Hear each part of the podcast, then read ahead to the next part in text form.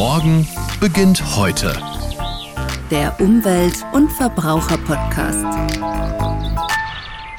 Hallo, schön, dass ihr wieder mit dabei seid. Ich bin Toni Scheilen und wir werden heute zusammen eine kleine Runde spazieren gehen. Denn hier bei uns in Bayern gibt es einige spannende und vor allem innovative Bauprojekte, die zeigen, wie nachhaltiges Bauen in Zukunft aussehen kann. Und das wollen wir uns doch mal genauer anschauen und vor allem auch genauer erklären lassen. Wie man hört, bin ich gerade schon mitten auf der Baustelle. Und vielleicht erinnert ihr euch ja auch noch an die erste Folge unseres Podcasts. Da haben wir ja schon einmal über ein innovatives Zukunftsprojekt gesprochen. Und zwar über die Schwammstadt. Hören wir doch noch mal rein. Wenn Sie sich vorstellen, eine dicht bebaute Stadt wie die Innenstadt von München oder von Würzburg oder Nürnberg, da sind 80 Prozent der Flächen durch Gebäude überstellt, beziehungsweise auch durch Asphalt und Pflaster versiegelt. Und wir müssen aber diese Flächen jetzt umgestalten, sodass wir eben dort das Grün und die Regenwasserrückhalteflächen einbauen können. Bayerische Städte und Dörfer als Wasserspeicher, das ist das Bild der Zukunft. Es gibt aber auch noch andere Möglichkeiten für eine nachhaltige Stadtentwicklung und deshalb stehen wir jetzt hier in Oberföhring im Prinz-Eugen-Park. Hier hat die Stadt München lange etwas geplant, was dann von mehreren gemeinwohlorientierten Bauherren umgesetzt wurde, nämlich Deutschlands größtes zusammenhängendes Holzbauprojekt. Der Prinz-Eugen-Park, kurz und knapp. Der Prinz-Eugen-Park ist eine neu gebaute Siedlung im Osten von München. Das Herzstück? Eine ökologische Mustersiedlung, die zeigt, darauf kommt es beim Wohnen in der Zukunft an. Klimaschutz und Nachhaltigkeit. Die Gebäude wurden in Holzbauweise errichtet. Die Dächer sind zum Teil begrünt. Eine Besonderheit sind die vielfältig genutzten Freiflächen im Quartier. Regenwasser kann versickern, die Wohnbereiche werden gut durchlüftet. Und die vielen alten Bäume auf dem Gelände bieten zum Beispiel dem Grünspecht ein Zuhause. Kräuter- und Gemüsebeete, Obstbaumhaine, Nistkästen und Blumenwiesen. Mensch und Natur kommen hier zusammen. Durch Car- und Bikesharing-Angebote und eine gute Anbindung an den öffentlichen Nahverkehr sind nur wenige Autos unterwegs. Das Miteinander. Vielfalt wird im Prinz-Eugen-Park groß geschrieben. In den 570 Wohnungen finden Menschen verschiedener Altersgruppen mit unterschiedlichem Einkommen ein Zuhause. Kita, Grundschule, Altenzentrum, Nachbarschaftscafé und Coworking Spaces. Das Quartier ist ein Ort der Begegnung. Zum Konzept gehören auch Spielplätze, Urban Gardening Projekte und die gemeinschaftlich genutzten Dachterrassen. Und ich bin nicht alleine hier. Bayerns Umweltminister Thorsten Glauber ist mit dabei und wird uns das Projekt jetzt mal zeigen und vorstellen. Hallo. Hallo, grüß Gott. Deutschlands größtes zusammenhängendes Holzbauprojekt. Das ist ja eine echte Superlative. Ich kann da hinten auch schon Holzfassaden erkennen. Was erwartet uns denn hier? Wir erleben hier, wie man die Stadt der Zukunft entwickelt. Und Stadt der Zukunft bedeutet immer, wir Planer neigen manchmal dazu, ich hoffe jetzt nicht Berufskollegen äh, zu sehr auf die Füße zu steigen, sich selbst zu verwirklichen. In Wirklichkeit geht es eigentlich darum, wir planen ja für die Menschen, die hier leben. Und ich habe als Architekt immer eine Idee verfolgt, mit meinen Bauherren einmal Abendessen, einmal Frühstücken, weil dann wird es ehrlich. Und zwar bevor sie das neue Haus planen. Und hier hat man die Bewohner mitgenommen hat sie an allen Planungsprozessen beteiligt. Und das Beteiligen an Planungsprozessen führt natürlich dazu, dass man den fachlichen Input einbringt, aber natürlich das soziale Zusammenleben damit in einer ganz anderen Form gestalten kann. Und das erleben wir hier. Neben all den baulichen Aspekten ist natürlich dieser soziale Aspekt des Zusammenlebens einer der allerwichtigsten. Gerade eben standen wir noch auf der Baustelle, jetzt sind wir hier schon bei den fertigen Häusern. Hier, Sie haben es gerade schon gesagt, das ist nicht nur sozial, sondern auch nachhaltig. Können wir mal über das Baumaterial sprechen? Hier ist ja ganz viel Holz zum Einsatz gekommen. Warum ist denn Holz so wichtig beim Thema nachhaltige Stadtentwicklung und Klimaschutz? Für uns ist es so, dass natürlich jeder Baustoff in der Bilanzierung zur Erklärung eigentlich eine graue Energiebilanz hat. Und diese graue Energiebilanz wird oft nicht abgebildet.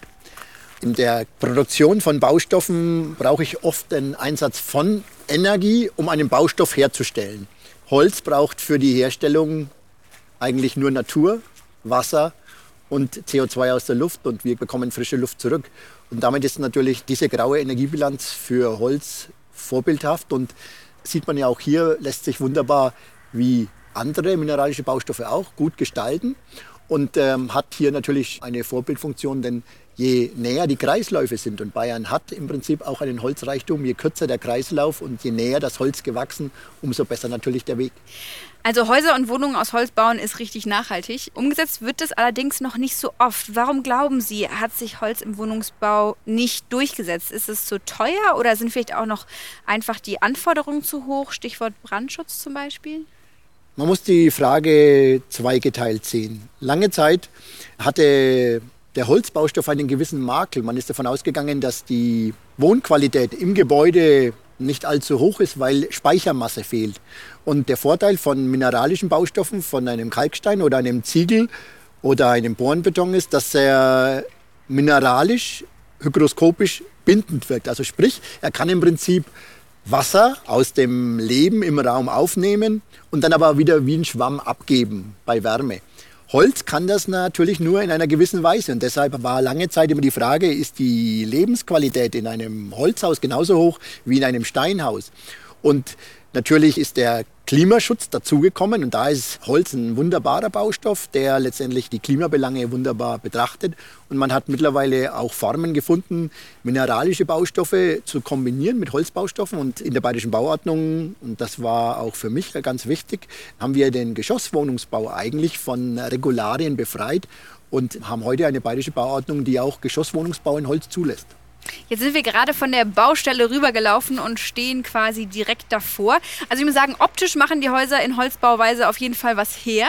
Über den Baustoff haben wir auch schon gesprochen. Was ist denn hier noch alles nachhaltig und damit besonders gut für die Natur und die Umwelt? Klimawandel bedeutet momentan 1,4, 1,5 Grad in den Städten, die wir an Temperaturanstieg haben, in der Zeitachse in Betrachtung. Und die Hitzetage werden deutlich mehr die Städte, je größer versiegelt, versiegelt heißt, je mehr wir an Belag haben, der Wärme einspeichert, ist letztendlich der Stadtraum am Ende wie ein Kachelofen. Bei Hitzetagen wird dann in der Nacht eigentlich die eingespeicherte Energie freigesetzt und wir als Menschen schlafen schlecht, weil natürlich die Wärme noch so hoch ist, außen kühlt es nicht ab und damit entsteht im Straßenraum eine enorme Hitze. Und deshalb ist es so wichtig für uns, dass wir im Prinzip grüne und blaue Infrastruktur denken. Wir wollen im Prinzip erreichen, dass Wasser wieder abfließen kann, eingespeichert im Boden, dass diese Verdunstungskühle erhalten bleibt, dass im Prinzip der Boden als Schwamm wirkt, um auch Naturraum zuzulassen, dass Pflanzen hier wachsen, dass im Prinzip durch Begrünung, durch Bäume, durch Grün im Garten, im Vorgarten, im Umfeld eine Atmosphäre, auch eine klimatische Atmosphäre entsteht, dass ich hier mich wohlfühle. Wir wollen erreichen, dass bei Starkregenereignissen das Wasser eben nicht dem Kanal zugeführt wird und damit wir managen müssen, sondern dass es in der Fläche bleibt und damit die Grundwasserneubildung anregt. Das sind die Herausforderungen der Zukunft und natürlich schön ist es, wenn es eine grüne Fassade gibt eine lebende Fassade. Auch hier ist ein Projekt, das vorbildlich ist durch die Wohnungsbaugesellschaften in Bayern. Da gibt es über 450 an der Zahl. Und mit diesen Wohnungsbaugesellschaften versuchen wir momentan in Bayern in Partnerschaft Fassadengrün in die Fläche zu bringen. Jetzt stehen wir gerade in, ja, in einer kleinen Grünanlage, umgeben von den Holzhäusern. Das heißt, hier wurde zum Beispiel darauf geachtet, man hätte natürlich jetzt in die Mitte auch noch ein bisschen was bauen können, aber hier wurde darauf geachtet, dass genug Grün frei ist. Das, glaube ich, ist die große Herausforderung. Viele Städte Bayerns haben eine hohe Nachfrage an Wohnraum und auch an leistbarem Wohnraum. Das ist noch ein ganz wichtiger Aspekt. Wir sind immer angehalten, im Freistaat sozialen Wohnraum und verträglichen und auch fairen Wohnraum zur Verfügung zu stellen. Und da hat es in den letzten Jahren in Deutschland und auch in Bayern nicht immer gute Entwicklungen gegeben. Und deshalb brauchen wir Partner, die dafür sorgen, dass es verträglich guten leistbaren Wohnraum gibt. Und in den Städten ist es eben notwendig. Und dann entsteht der Druck zu sagen, gibt es eigentlich noch freie Fläche oder muss ich die auch noch bebauen? Und diesen widerstreitenden Interessen muss man bestehen. Das Zauberwort heißt Nachverdichtung und viele schrecken sofort zurück, wenn wir über Nachverdichtung sprechen. Auf der anderen Seite muss man aber sich auch vor Augen halten, wenn es keinen Wohnraum gibt, der auch erschwinglich ist, dann verdränge ich. Dann verdränge ich über Verdienst, dann verdränge ich über soziale Schicht. Und das muss ich ganz klar sagen, ist nie mein Ziel, als Politiker das verantworten zu müssen. Und deshalb muss man immer die Kombination finden. Hier hat man jetzt den Weg des Meer an Grün gewählt und hat natürlich damit den Menschen eigentlich, die hier wohnen, einen großen Schatz geschaffen. Ich glaube aber, wir müssen immer beides denken. Ganz wichtig, es muss auch Nachverdichtung geben, um guten Wohnraum anbieten zu können. Also wir stehen hier in einem Paradebeispiel in Sachen zukunftsfähiger Wohnbau und Stadtplanung. Gäbe es aber Möglichkeiten, sogar noch mehr rauszuholen, also noch mehr Nachhaltigkeit und Klimaanpassung?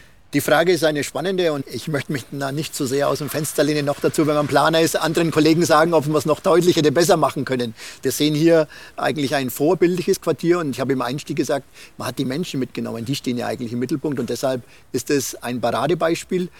Viel Herausforderung liegt natürlich im Umbau, in der Sanierung der Bestandswohnanlagen und natürlich auch in der Frage immer, wie können wir solche Planungen nachverdichten, wie können wir auch die Menschen mitnehmen. Das halte ich immer für enorm wichtig, die Menschen, die dort wohnen, auch für ihr Projekt zu begeistern. Was können sich denn andere Städte und Gemeinden hier abschauen und ähm, gibt es vielleicht sogar Förderanreize? Ich glaube, dass ähm, hier gute Arbeit gemacht wurde, aber ich bin auch davon überzeugt, dass es in vielen Teilen Bayerns ähnliche Projekte gibt. Deshalb ist es so wichtig, dass wir die Kommunen als Partner im Wohnungsbau gewinnen. Und diese kommunalen Wohnungsbaugesellschaften haben den Auftrag, den klassischen Auftrag für Menschen Wohnraum zur Verfügung zu stellen. Und ich glaube, dass man über neue Wohnformen, über neue Materialität und natürlich auch über guten Preis nachdenkt, damit eben alles miteinander einhergeht. Manchmal hat man den Eindruck, das ist die eierlegende Wollmilchsau. Wie soll das alles funktionieren? Aber das ist dann unser Auftrag als Planer, alle Interessen zusammenzubringen. Das heißt also, es gibt einige Möglichkeiten für effektiven Klimaschutz und nachhaltiges Bauen in der Stadt. In einigen Städten und Gemeinden in Bayern wird das sogar gefördert. Ja, vor lauter Wohnungsbau dürfen wir die Natur und die Umwelt nicht vergessen. Bei uns in Bayern gibt es da ja schon viele positive Beispiele. Wir haben über die Schwammstadt gesprochen und uns heute die Mustersiedlung im Prinz-Eugen-Park in Oberföhring angeschaut. Jetzt gerade sitzen wir hier inmitten von selbst angelegten Beeten. Dahinter ein Kinderspielplatz. Also hier kann sich die Gemeinschaft zusammentun und eine gute Zeit verbringen. Herr Glauber, was sollten Bauherren in Zukunft denn beachten, wenn sie eine nachhaltige Stadtentwicklung unterstützen wollen? Wir erleben ja in der Pandemie die Sehnsucht nach dem eigenen Garten, nicht in allererster Linie der Blumen wegen, sondern eben der eigenen Tomate, dem eigenen Salat. Und deshalb ist es hier schon auch aus stadtplanerischer Sicht wunderbar gelöst, dass man über die Gärten dann ins Wegesystem an den Spielplätzen vorbei zu den Häusern gelangt und dann eine wunderbare Zonierung des öffentlichen, halböffentlichen und des privaten Bereichs erlebt. Und das ist natürlich immer eine Frage, wie viel Fläche habe ich wirklich in der Stadt zur Verfügung, um überhaupt so ein Paradebeispiel lösen zu können. Aber man kann hier ähm, jeden beglückwünschen, der hier seinen eigenen Garten wirklich vor der Terrasse hat und das mitten in der Stadt. Was kann ich denn als Stadtbewohner tun, um der Natur in der Stadt ein bisschen mehr Raum wiederzugeben? Im Prinzip ist es so, dass Sie auf Ihrem eigenen Balkon oder Terrasse damit beginnen können. Sie können Ihr eigenes Insektenhotel anlegen. Sie können das erste Grün anlegen. Und wenn es im Blumenkasten ist, auf der Fensterbank, in dem Moment haben Sie eine Insel geschaffen für Insekten und äh, ich erlebe das ja jetzt in vielen Städten, dass man tatsächlich den kleinsten Bereich im Haus auch begrünt. Ein wunderbarer Trend.